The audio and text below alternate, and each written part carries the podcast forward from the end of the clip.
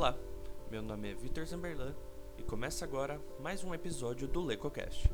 Mas espera aí, antes de começarmos, quero dar um recado importante para você ouvinte. A partir de hoje, daremos início à divulgação do LecoCast em sala de aula, um conjunto de seis episódios produzidos pelos alunos do primeiro ano do curso de jornalismo da Unesp sobre a temática jornalismo e tecnologia, desenvolvidos durante a disciplina Jornalismo, Tecnologia e Conhecimento. Lembrando que o LecoCast é um produto Lecotec, lançado quinzenalmente às quintas-feiras e organizado por temáticas semestrais. Por fim, só mais um último recado. Atualizamos o endereço do site do Lecotec. Você pode ficar por dentro de outros conteúdos sobre comunicação, tecnologia, inovação e criatividade no site do Lecotec, agora no endereço www.lecotec.faac.unesp.br. Fiquem agora com o primeiro episódio do Lecotec em sala de aula e até a próxima.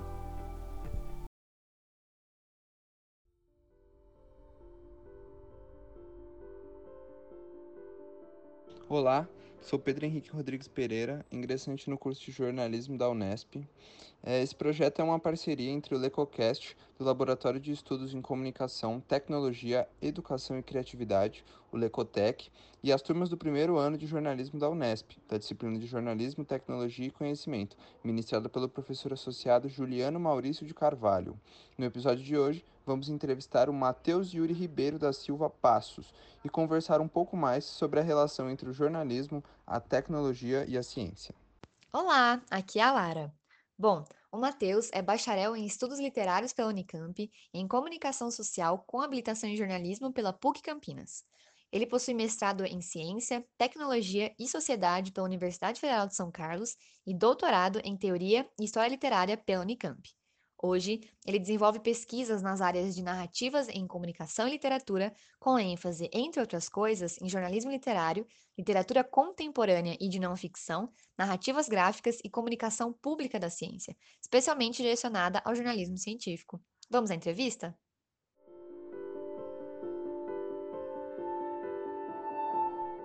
Oi, Matheus. Primeiramente, quero agradecer sua disponibilidade para estar presente nesse episódio com a gente. Gostaríamos de debater um pouco sobre o papel do jornalismo literário como forma de integrar a sociedade à atividade científica, muitas vezes distantes por diversos fatores. Para isso, nos baseamos na sua tese, A Ciência que Não Vemos, o jornalismo literário como meio de desvelamento de ideologias e polifonia na comunicação pública da ciência. É, Para a gente começar a nossa discussão, é, a gente está se baseando na sua tese, e na sua tese, a análise da divisão entre a ciência. Peraí, desculpa. É, é observável na sua tese a análise da divisão entre a ciência que a imprensa vê e a ciência que a sociedade como um todo vê. A gente gostaria, então, é, como nossa primeira pergunta mais introdutória, que você apontasse para a gente os critérios que levaram você a construir essa separação. Mas acho que a questão não é simplesmente a, a, a ciência que a, o jornalismo vê e a ciência que a sociedade vê, mas uma ciência que o jornalismo e a sociedade veem, né, uma, uma, uma ciência é, publicizada, mediatizada, e uma ciência que, que, que fica que é menos acessível, né, justamente porque é aquilo que está no, no dia a dia, né, no, no cotidiano dos laboratórios, no cotidiano da atividade de pesquisa. Essa ideia, na verdade, não é, não é algo original meu. A gente tem um campo de estudos. Esse, esse trabalho de mestrado foi feito no programa de Ciência, Tecnologia e Sociedade da Federal de São Carlos. Que é um, o, Ciência, Tecnologia e Sociedade é um, é um campo de estudos é, que, na verdade, congrega várias disciplinas, né? dentre elas a sociologia da ciência, a, a etnografia da ciência. E nesse campo a gente tem um conjunto de autores é, que estavam atuando ali, principalmente no final dos anos 70, começo dos anos 80, que faz é, estudos etnográficos em laboratórios de pesquisa.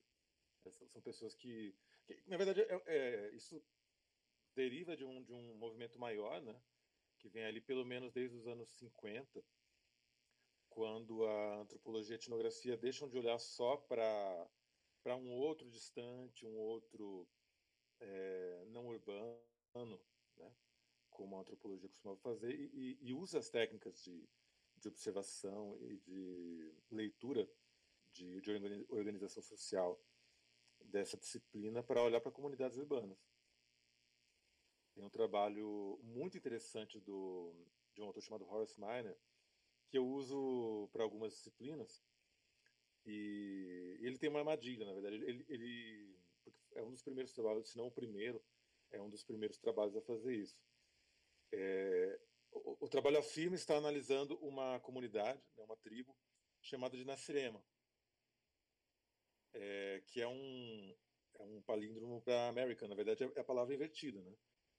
E, então ele descreve a, a, a sociedade americana, faz uma leitura da sociedade americana média né, no, dos anos 50, mas com um vocabulário é, menos familiar. Né? Então, por exemplo, em vez de é, usar o termo banheiro, por exemplo, ele, ele usa o termo templo. E ele fala dos rituais que as pessoas fazem no banheiro, que elas guardam poções e, e coisas assim. É um texto bem interessante, inclusive tem, eu tenho ele em português. E, e aí no final tem, é, na versão em português, pelo menos tem a revelação de que a América na cinema, na verdade, é o América e ele está falando da sociedade, americana. É interessante que eu uso muito isso para disciplina que eu trabalho é, linguagem e narrativa, mas muitos alunos caem, né? eles, acho que eles não leem essa parte final, e que é uma notinha de rodapé, é, e eles levam um choque quando, quando, quando percebem. Né? Mas, enfim, eu estou me desviando um pouco, mas é realmente assim, para olhar é, a, a, presença do, daquilo que é, olhar com, com, com, estranhamento, né? olhar com, com, com atenção aquilo que a gente dá por toma como dado, né? toma como óbvio, como pressuposto. É, um dos objetivos do Miner, inclusive, era olhar como uma série de, de comportamentos seriam tidos como absurdos, né? de, de crenças, de como existe uma presença do mágico é, no, na vida cotidiana urbana, é, sem que as pessoas se dessem conta disso. Tá, mas aí, enfim, a, a, a antropologia começa então a trabalhar é, estudos de, de, dos mais diversos tipos de, de comunidades, é, e a, a, ciência é uma delas. Então aí a gente tem autores, eu, eu posso citar aqui a Karen Knorr Cetina, e este, por, por acaso eu estava com o livro aqui perto, o Bruno Latour, que hoje é muito famoso por outros trabalhos, né? É, principalmente por, por conta da teoria ator-rede que ele desenvolveu e tem sido usado nos estudos de comunicação, bom, em alguns estudos de comunicação no Brasil. É, inclusive, uma das sementes da teoria ator-rede está tá, tá nesse livro aqui, Ciência e Ação. E nesse livro, em um trabalho anterior, que é o Vídeo de Laboratório, ele é, apresenta resultados né, e reflexões que ele, que ele trouxe da observação que ele fez, das observações que ele fez em laboratórios de bioquímica nos Estados Unidos. Ele é um pesquisador francês, mas vai para laboratórios de, de, bioquímica, então para ciência bem dura mesmo, nos Estados Unidos, justamente para observar as dimensões sociais da, da ciência. Que uma coisa interessante que ele aponta é, nesses trabalhos é que, de um modo geral, a, a, ele traz a noção de caixa preta, quer dizer, que você tem uma ciência que tem algumas perguntas iniciais, tem resultados, mas o processo que leva a esses resultados é meio misterioso. Né? Não, é, essa é a parte da ciência é, invisível à sociedade, invisível à, boa parte da, da imprensa. É, e ele vai olhar com muitos processos de, de tomada de decisão, é, muitos conceitos que são consolidados incorporados, é, é, são incorporados, né, são consolidados por muitos elementos que não têm uma relação necessariamente com a, a, o rigor dos, do, dos fatos, é, o rigor dos dados, né, que, que, existem muitos elementos, é, os recursos financeiros do laboratório, o trabalho de é, lobby né, que, que, que, o grupo ali faz, disputas com outros grupos que têm teorias né, e, e, e. É, gente tem uma série de autores que, que quando vão pensar ciência, é, partem do pressuposto de que o melhor argumento é, é o que acaba por triunfar, né? acaba por ser é, tomado por verdade, porque é o melhor argumento. E o Latour aplica um raciocínio meio inverso. É, o, o, o, argumento que consegue triunfar é reconhecido como o melhor argumento. Então ele não triunfa porque é o melhor. Ele se torna o melhor porque é aquele que, que vence uma disputa, digamos assim, uma controvérsia, né, como, ele, como ele trabalha ali. É, é um conjunto de ideias que é bem interessante. Hoje em dia ela pode ser bem mal interpretada e bem mal utilizada, porque a gente está num momento em que existe um negacionismo muito forte, né, principalmente em relação à ciência. É, e o trabalho dele não tem a menor pretensão né, e o menor interesse em, em fomentar negacionismo. Era outra, outra a, a, intenção e a perspectiva dele.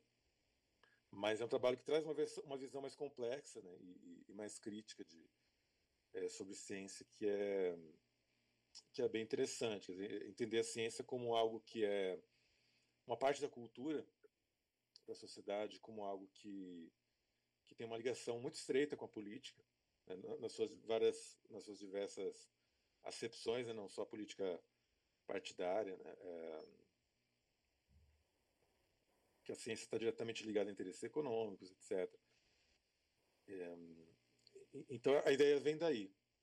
E uma questão que, inclusive, é, é, é para os leitores de, de, de Latour é uma, é uma queixa com relação à, à ciência mediatizada, é que esses processos geralmente não aparecem. Mesmo quando a gente tem jornalistas de ciência é, bem formados, né, que, que têm condições de entender pesquisas, de, de, de algum modo questionar pesquisadores, é, a representação da ciência na, na, nos meios de comunicação, né, no jornalismo, ainda é muito, é, muito simplista.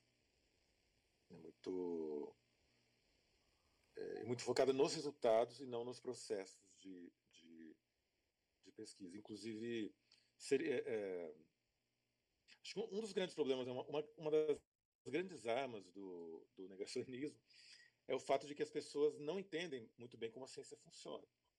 É, eu vi, por exemplo, uma, uma, uma, discussão sobre a cloroquina no ano passado ainda, né? De um, obviamente, de um, de um sujeito que era bolsonarista, em que ele dizia, não, mas ele falava de um trabalho que francês, é um estudo que, que teoricamente né, é, é, confirmaria a eficácia da, da cloroquina para para cura mais, mais rápida né, da, da, da, Covid ali em casos brancos. É, só que os argumentos que o cara colocava eram muito simplistas, quer dizer, ah, o trabalho tem um método, o trabalho tem... tudo bem.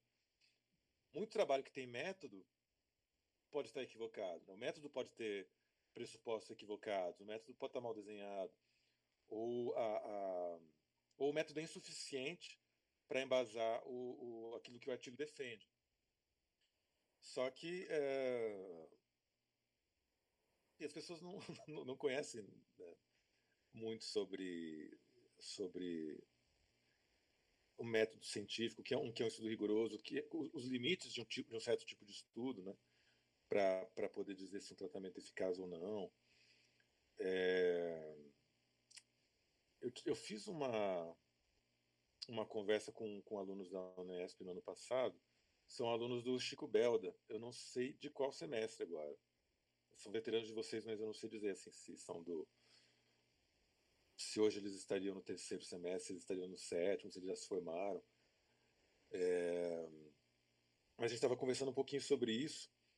E, e até a, a, a, um certo sentido de urgência, né, da, tanto do poder público, que também não entende muito bem o tempo da ciência, quanto da, da sociedade de um modo geral, para a produção de vacinas, vem também de uma incompreensão sobre é, como a ciência funciona também.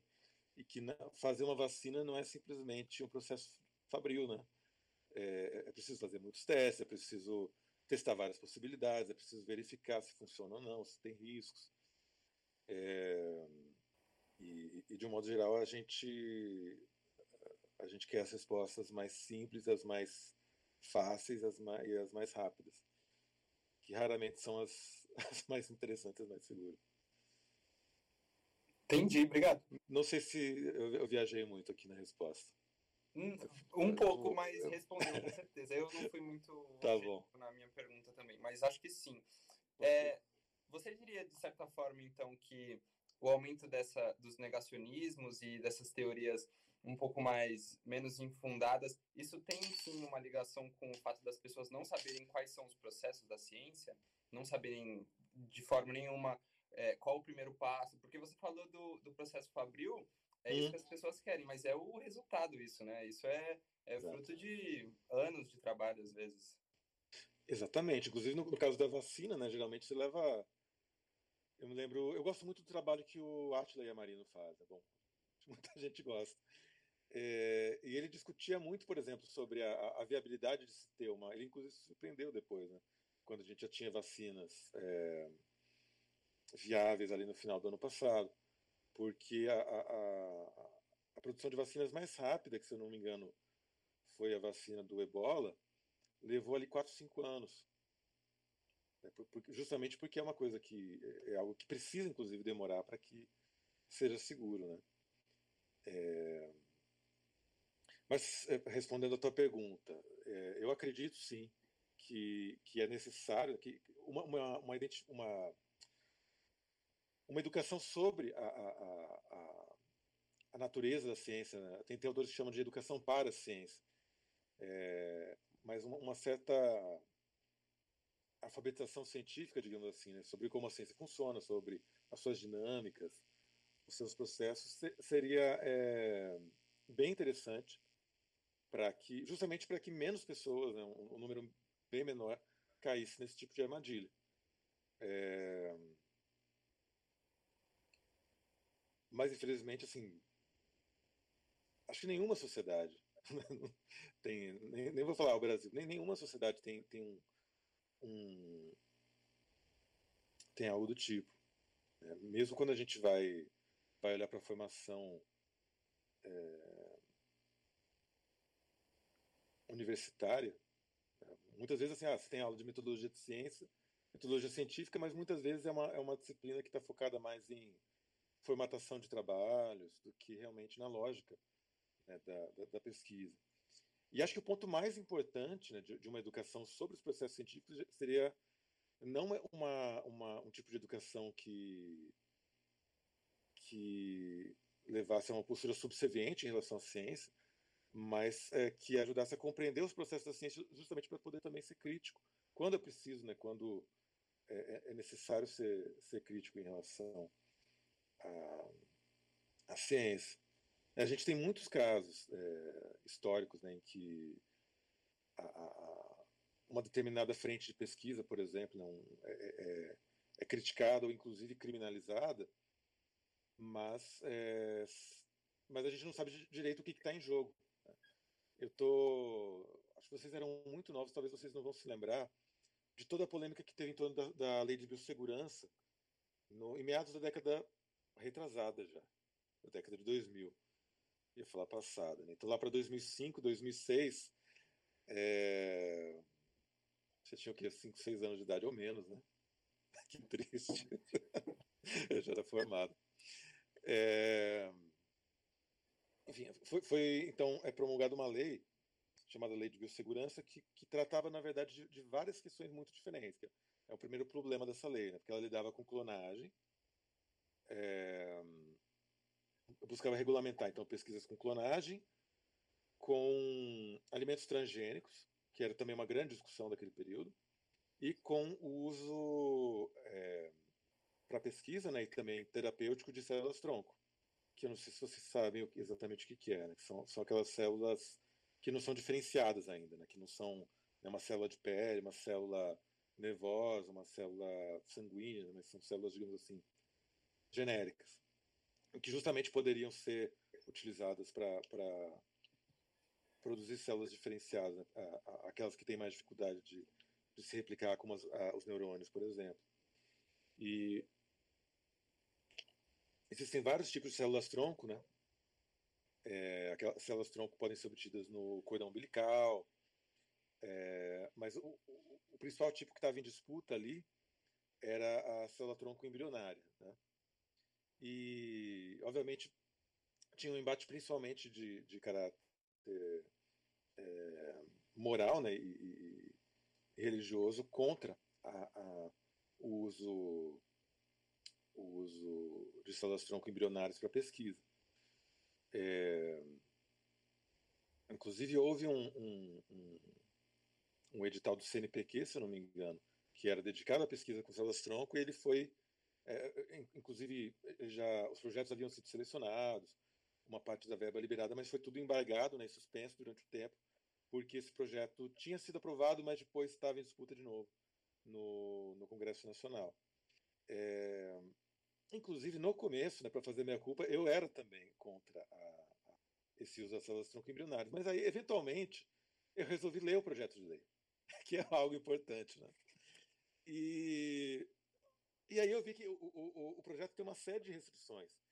Inclusive, a, a, a principal delas, né, que só seriam só seria possível usar embriões é, que já tivessem sido, sido considerados inviáveis, né, que tivessem congelados ali há mais de três anos.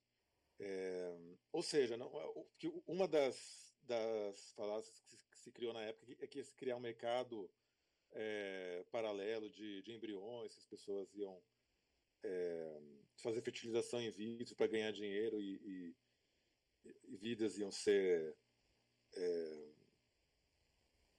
manipuladas, desperdiçadas e tal, e, e, a lei tinha tinha uma série, tudo bem que existia problemas aí na fiscalização e tal, mas a lei tinha uma série de restrições em relação a isso.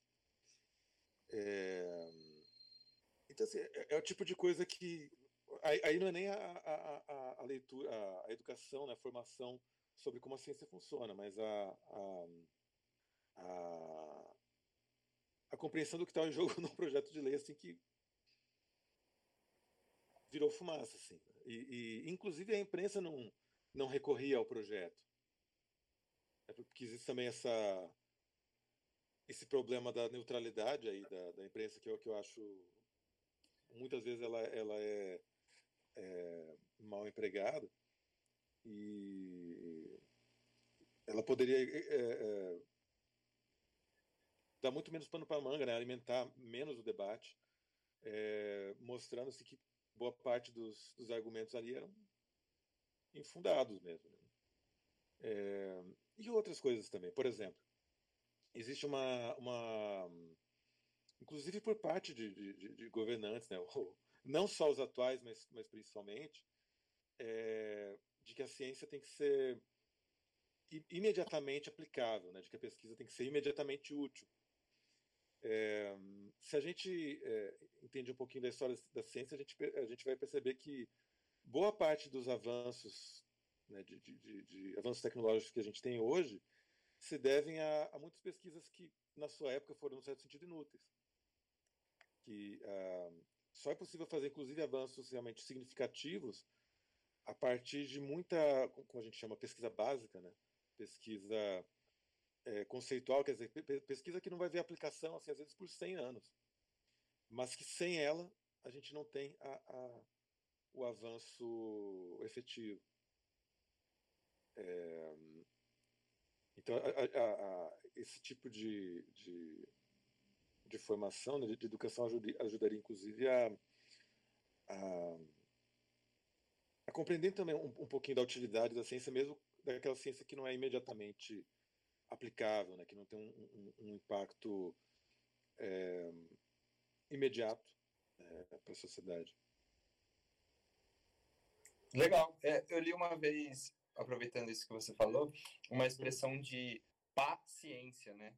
Dessa ideia da, da ciência como uma parada que não é imediata, né? Como algo que, que tem um seu valor de acordo com o tempo, né? É quase que uma espécie de, de vinho, né? Quanto mais tempo e mais você aprofunda, mais uhum. você tem a aprender, né? É legal. Sim.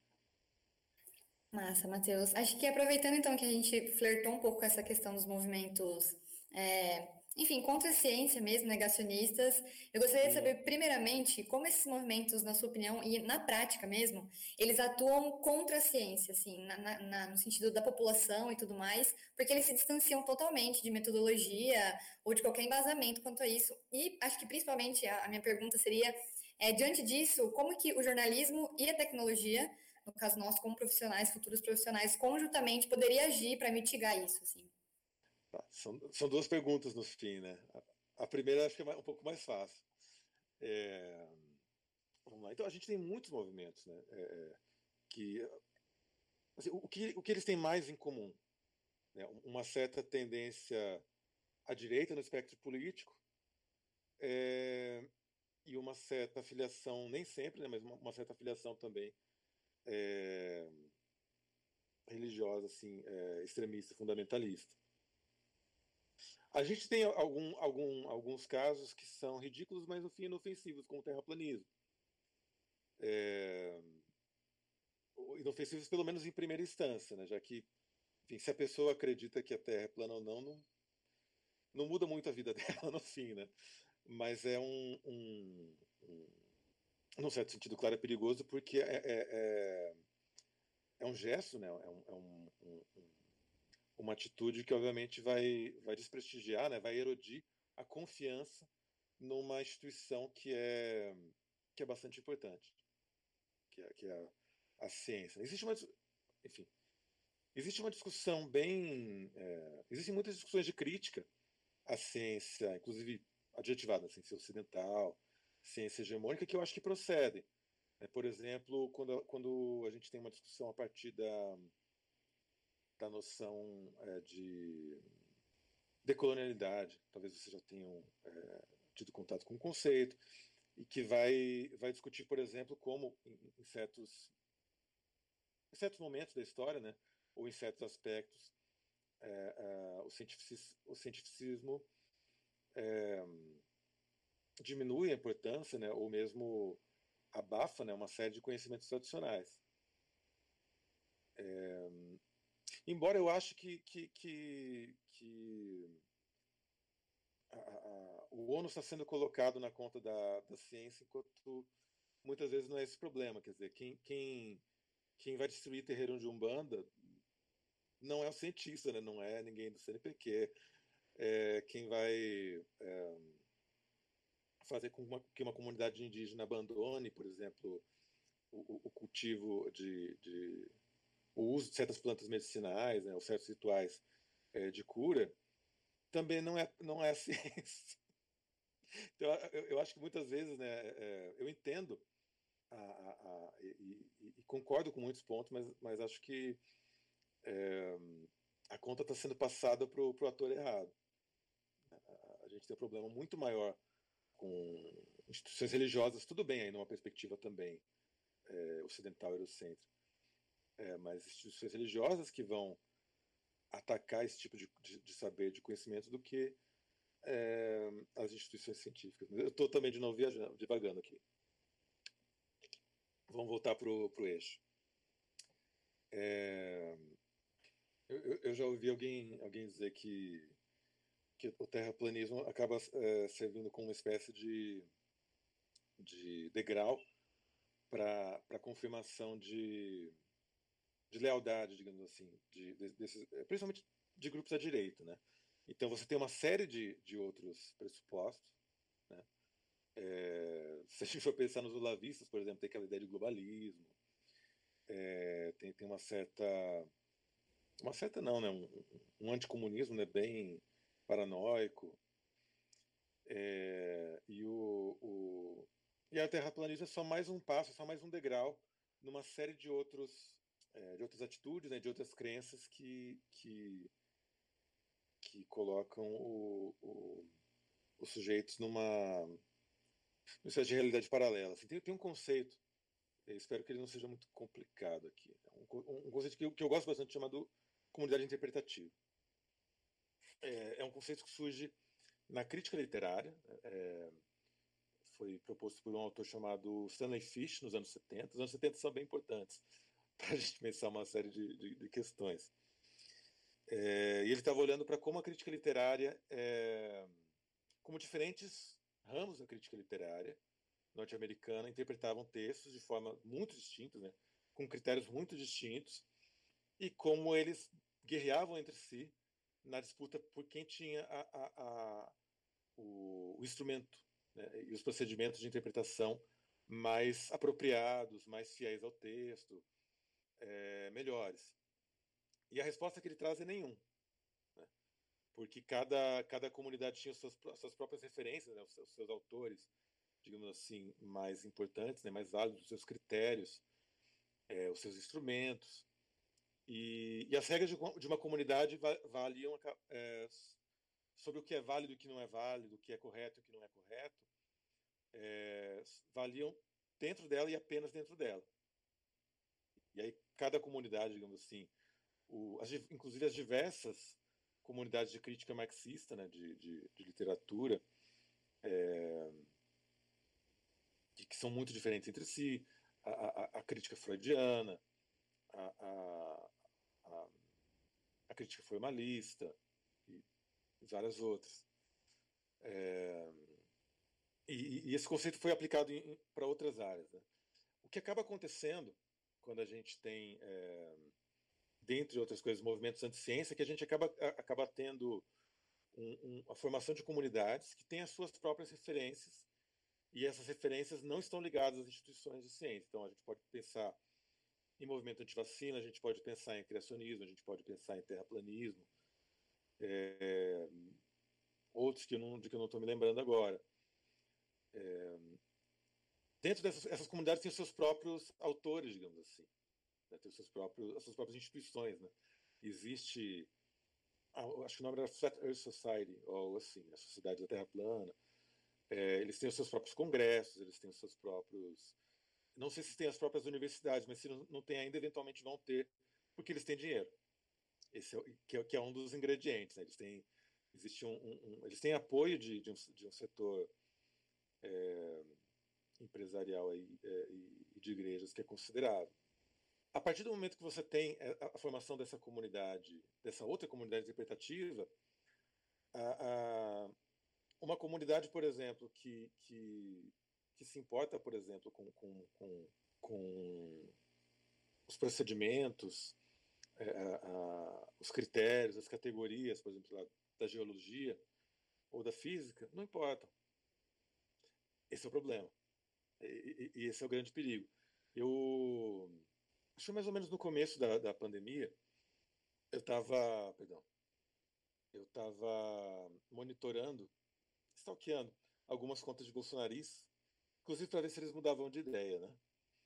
E, é interessante que, que, um deles, em certo momento, fez uma, uma afirmação: ah, não, é, não dê ouvidos para esses veículos é, sensacionalistas, esquerdistas, esquerdistas como uh, o Jornal Nacional, a Folha de São Paulo.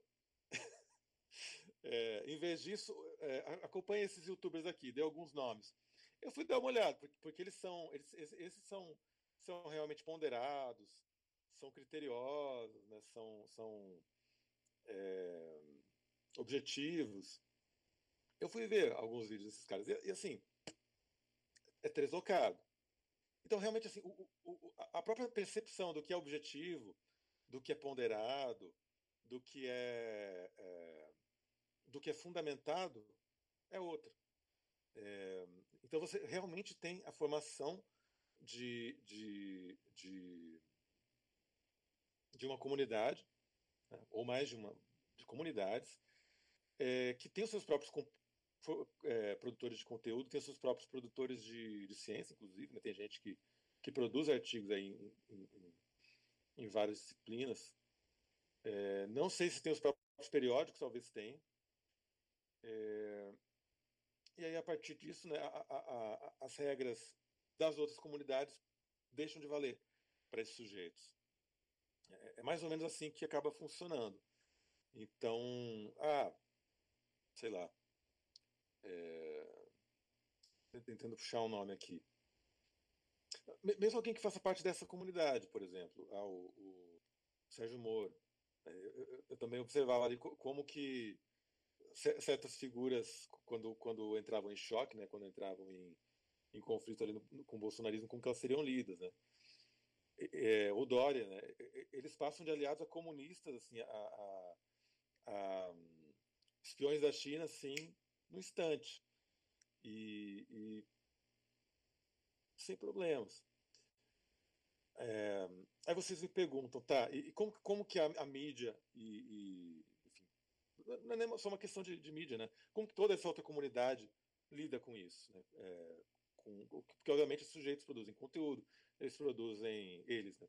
Você tem, tem gente que produz documentário, gente que escreve e publica livros, editoras que, que, que comercializam e distribuem esses livros, é, influências no YouTube, você tem pessoas que, que distribuem conteúdo é, via WhatsApp, você tem as páginas do Facebook que de vez em quando são desativadas, de vez em quando não, contas no Twitter. É, tem uma legião de robôs aí, é, robôs de algoritmo e robôs de carne osso. E, e como, como, que a gente combate isso? Não sei.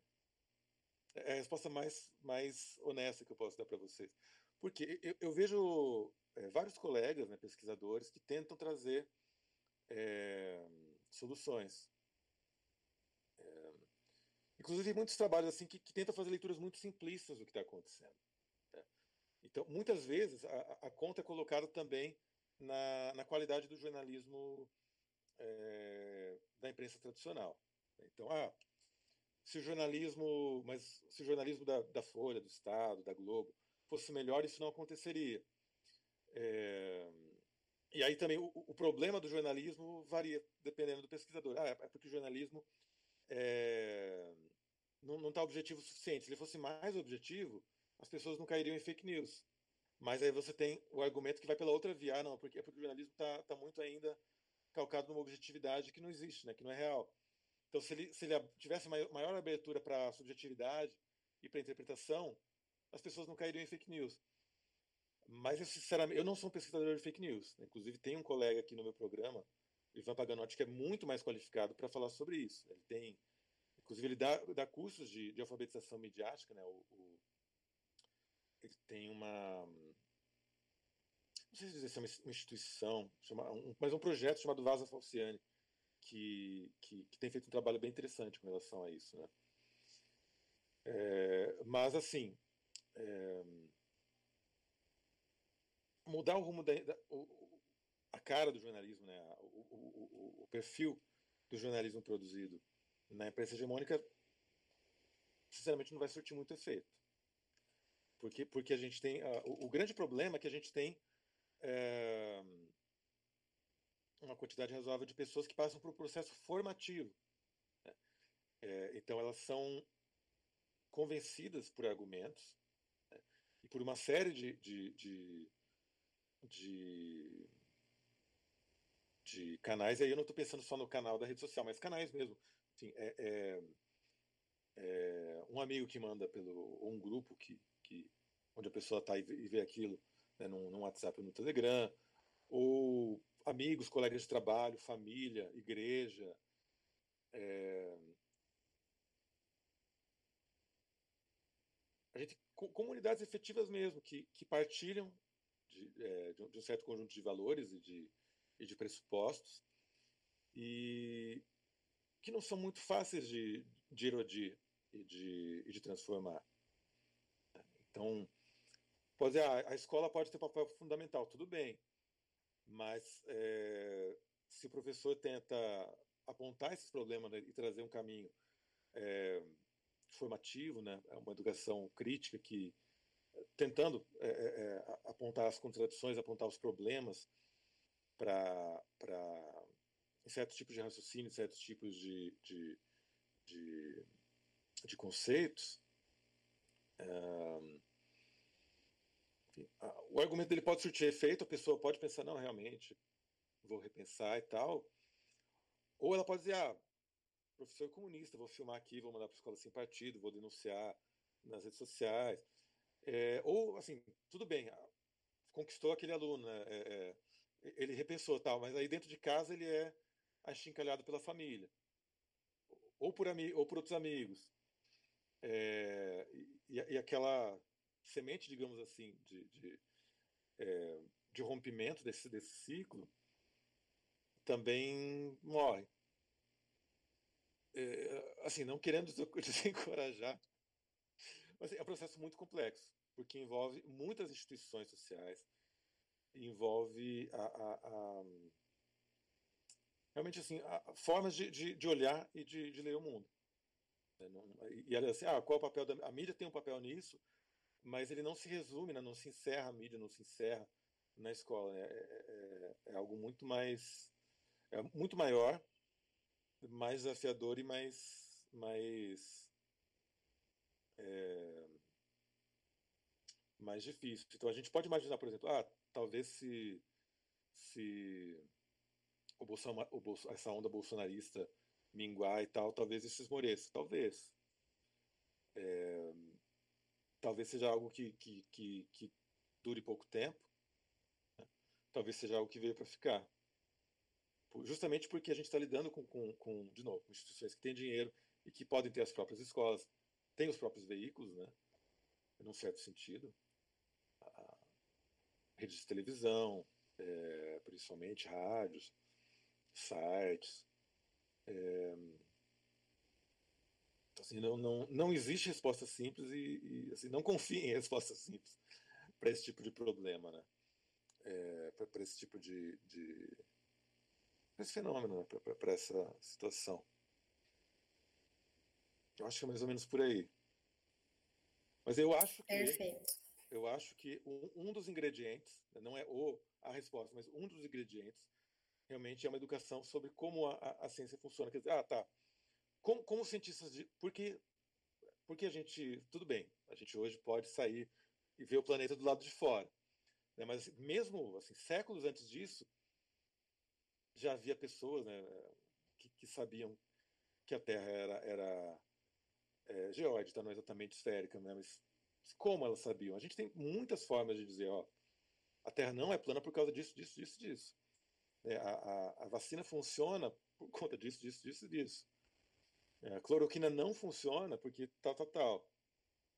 O criacionismo não procede por causa também, mas é, se, enquanto a gente só falar dos fatos, não falar dos processos que levam a, a, do raciocínio, né, do, do, do, tipo de trabalho que leva a, essas conclusões, é, a gente vai estar lidando com uma série de fatos contra uma série de fatos. É, tem outros que são assim até que que, que bem vistos, né, por, por né, que, que, não são muitas vezes vistos como, como negacionismo, mas também são meio complicados, né? A gente pode olhar para é, espero não ofender ninguém. não, mas a astrologia, por exemplo,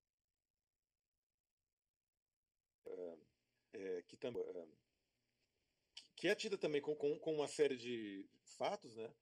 Mas, assim, quando, quando eu estou com, com paciência, alguém vem, vem me tentar me convencer com relação à cirurgia, eu falo, tá, tudo bem. Mas então me diz, como que você chegou à conclusão de que existem, de que tais, tais, tais corpos celestes são relevantes, né? É, por que, que a constelação em si faz diferença se na verdade a constelação né, nem é algo real, né? As estrelas estão aí, as estrelas que teoricamente fazem parte da mesma constelação não estão próximas espacialmente. É... De onde que vem essas casas aqui? Por que que... Uh... Qual, qual, que é o papel exatamente né, do, do, do, do, do, Sol, da Lua, do, das casas e tal? E como se chegou a essas conclusões? Desculpa, acho que vocês têm mais perguntas.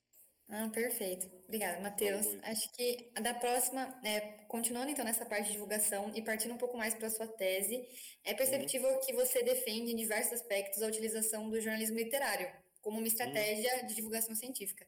E a gente gostaria de saber qual a motivação da escolha desse gênero jornalístico e como você vê a aproximação dele com a comunidade científica nesse sentido e com a sociedade também.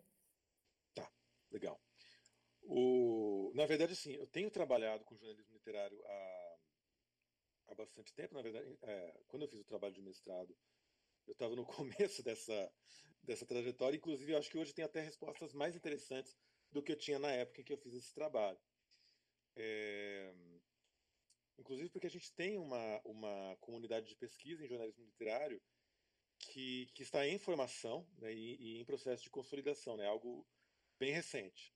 É, a, a, existe uma associação chamada IAUS, é, International Association for Literary Journalism Studies, né, Associação Internacional de Estudos em Jornalismo Literário. Ela se formou em 2006, ela é bem recente?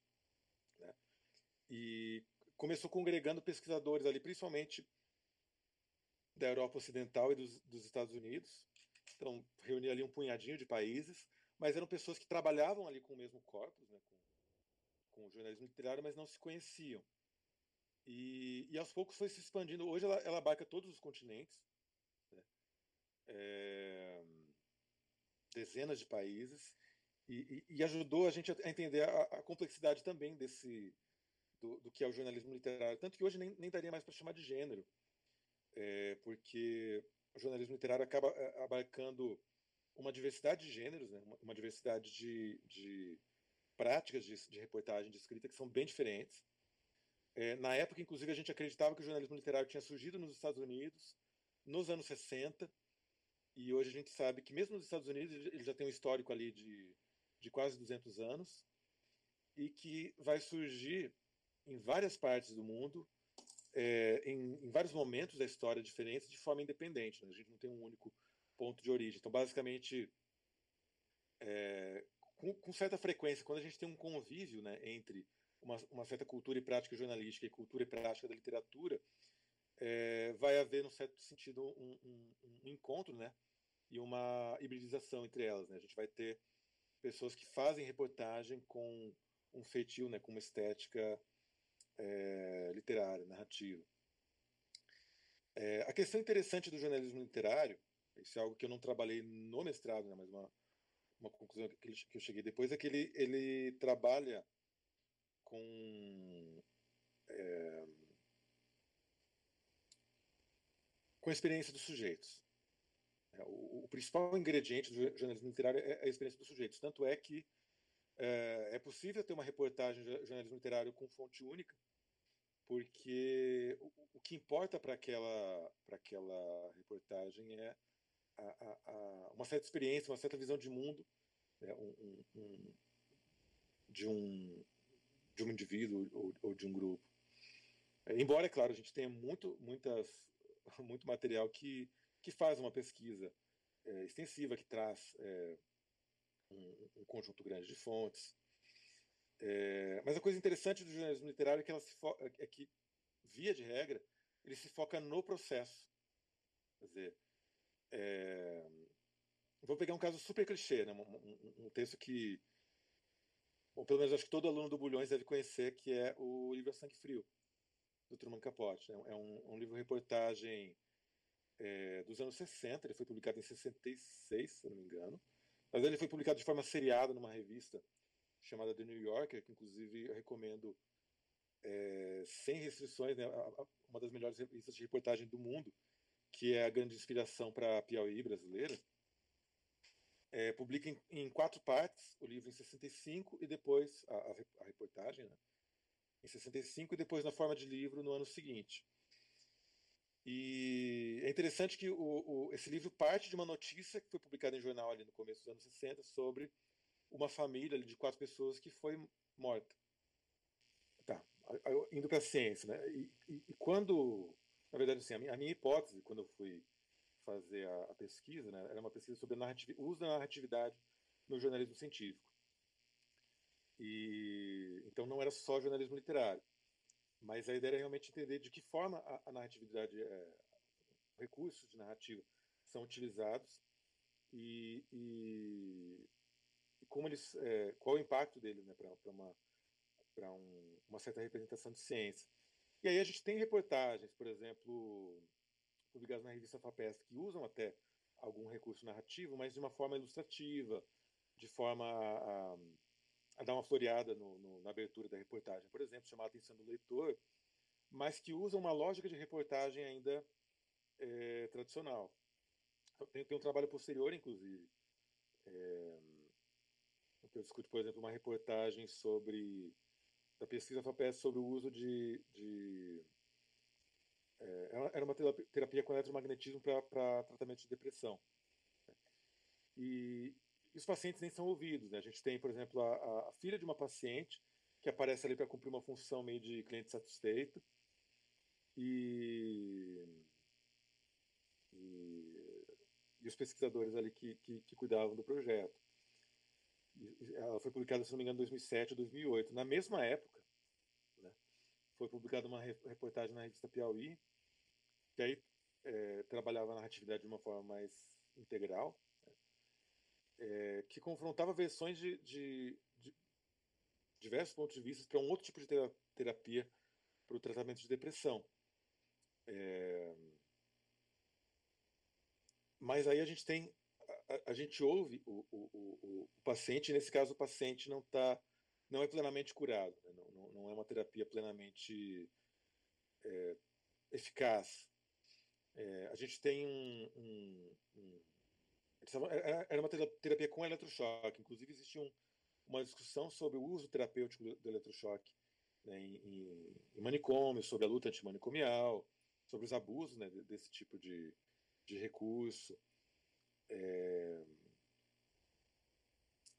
sobre a, a própria a patologização da tristeza né, e, a, e a patologização de comportamentos sociais, né, como a, a, hiperatividade, transtorno de déficit de atenção, que nem sempre são, são casos eh, clínicos. E, e, e obviamente, a, a patologização desse comportamento está muito ligada a indústria farmacêutica, a venda de remédios, etc, etc. Então é algo que, que, que, traz, que pinta um cenário muito mais complexo. É, e, e, e, que traz muito do processo né, da, da, de como a ciência é feita, de como se chegou a certas conclusões e, e, às vezes como essas conclusões também são foram derrubadas. Né? É, algo que é interessante na história da ciência é que existem muitas, é, muitos pressupostos, muitos conceitos científicos que caem. Isso é, é, faz parte do processo da ciência. A ciência se revisa o tempo todo. Né? É, e, e, entender como isso funciona, né? inclusive a, a representação é, midiática, né, jornalística, de como isso funciona é fundamental para é, para manter uma certa confiança na ciência né? e, e, entender, ah, antes se dizia que, que deixa eu pensar num exemplo aqui que me fugiu agora. Aqui um determinado tratamento lá era, era bem-vindo. Vamos olhar para a pandemia. Né? No, no, início, a própria OMS disse que o uso de máscara é, deveria ser restrito a quem era portador do, do vírus, né, quem estava infectado, e quem, quem não não tinha não estava infectado com Covid é, não precisava usar máscara. Depois essa essa norma, essa recomendação é revista. É, e isso inclusive foi usado como, como argumento pelos negacionistas para para erodir a reputação da e a, a confiança na, na OMS. Mas a gente tem, que entender por quê, por que, que isso acontece, né? Por que, que na primeira semana em que se reconhece a existência do coronavírus não se sabe tudo sobre ele? Né? Por que, que no começo se, se, se pensava a Covid como uma doença respiratória e depois se passa a caracterizá-la como uma doença é, sistêmica, né? que, que, que ataca várias, várias partes do, do corpo e não só o pulmão? É, por que, que o meu tio que, que teve um infarto foi, foi, é, foi diagnosticado como uma vítima de, de Covid? Assim, se, se, a gente entende como a ciência funciona, que, que, que ela se revisa, que ela muda de ideia, é, e por que ela muda de ideia, fica mais fácil de entender que, que é, ou de acompanhar essas mudanças de rumo, essas mudanças de, de, de orientações é, e de percepções sobre uma né, ou, ou mais doenças. É, e eu enfim, na, na, pesquisa eu identifiquei que o jornalismo literário acaba fazendo isso melhor, porque se foca no processo e não no resultado, não só no resultado, né? porque busca olhar para a ciência, para é, a ciência enquanto algo dinâmico produzido por indivíduos é, é, em movimento, é, e porque muitas vezes, nem sempre, mas faz um trabalho também. É, o jornalismo literário também é, de certa maneira, é, etnográfico, né, antropológico. E é, é, um tipo de jornalismo mais caro, né, que leva mais tempo para ser feito. É, mas que permite observar a, a, a, os processos com, com é, de uma forma muito melhor do que é, outras formas de jornalismo, o jornalismo de pirâmide invertida, por exemplo, que, que, que de um modo geral né, é, se concentra nos, nos resultados. Não sei se fez sentido. É, Matheus, desculpa mudar de assunto assim bruscamente. Kisa, e que estão ali tentando fazer a ciência ser um pouco mais acessível, né? Num ambiente que não é universitário nem nada e que é principalmente é, é fácil de se ver, né? Não é grátis, porque você precisa usar a internet, mas é quase isso. Hum. Olha, é, até foi bom você ter tocado nesse assunto, só para esclarecer um ponto. Eu não sei se deu essa impressão, mas eu, ao contrário de muitos colegas, eu não vejo com maus olhos a produção que é feita na, em redes sociais, nem YouTube, nem TikTok, nem nada do tipo. Eu acho que tem muita coisa de, de, de qualidade ali, inclusive muita coisa de qualidade feita por não jornalistas. Né? É, eu, eu, consumo muito material, por exemplo, relacionado à música, relacionado à audiofilia, né, que é um, é um ramo muito específico. Assim. Tem, tem, tem pessoas que fazem é, análise, né, discussão, por exemplo, de equipamentos de som, fone de ouvido, principalmente, né, é, e que não são jornalistas, mas, mas que fazem isso muito melhor do que, digamos, sei lá, um, um jornalista de tecnologia da, da, do Estadão ou da Folha faria. Justamente porque eles têm um conhecimento muito específico e, muito sólido né, sobre aquela área. E a gente que se formou, é, e eu estou falando de formação mesmo, né, é, construir conhecimento nesses ambientes digitais, né, em fóruns, né, num período pré-YouTube, né, em fóruns, é, em comunidades do, do finador Orkut, por exemplo, e, e, e, tem muita coisa interessante. É, de novo, também, quando, quando a gente vai falar de produção sobre, sobre ciência, a gente tem, pensar no, no, no caso do Brasil, a gente tem divulgadores né, que, também não são jornalistas, né? eu falei do Atleia Marino, a gente tem o Pirula, né, que tem um trabalho bastante interessante, principalmente sobre, não só, né, mas principalmente sobre é, biologia evolutiva. Ele tem um trabalho muito legal, obviamente, aí. Ele faz vídeos muito longos, que talvez não sejam tão amigáveis, mas ele explica realmente o, o, o processo de formação de conceitos sobre a, a seleção natural, sobre a, a, chamada cladística, né, que é uma, uma, uma forma de organização de espécies na, na biologia para identificar uma certa é, linha né, e ramificações é, é, é, de especiação. A gente tem canais estrangeiros, tem, tem um canal que eu amo, é, é um nome alemão, chama Kurzgesagt, que seria é, literalmente algo que é, que é dito de forma curta, né? Curto e grosso, por exemplo. Né? É, é um canal que faz mini documentários ali é, tem muita coisa sobre astronomia, tem algumas coisas sobre física, sobre ecologia. É, acho que é algo sobre epidemiologia também. E que, obviamente, eu, não, eu não, conheço a formação das pessoas que estão por trás desse canal, mas que traz é, é um, um, um, conteúdo de bastante qualidade, né, que ajuda a entender também. É, mas é, tudo bem, ele não se foca em processo, ele se foca em, nos conceitos prontos, digamos assim. Né? mas de toda forma é muito, muito didático, muito instrutivo. É, então a gente tem um, um, um ecossistema para a formação, né, para formação em ciência que é, que é bem interessante no YouTube. Assim como a gente tem em blogs também. Né? Existe uma, uma rede brasileira de blogs de ciência também que, que, que congrega blogs aí de várias áreas.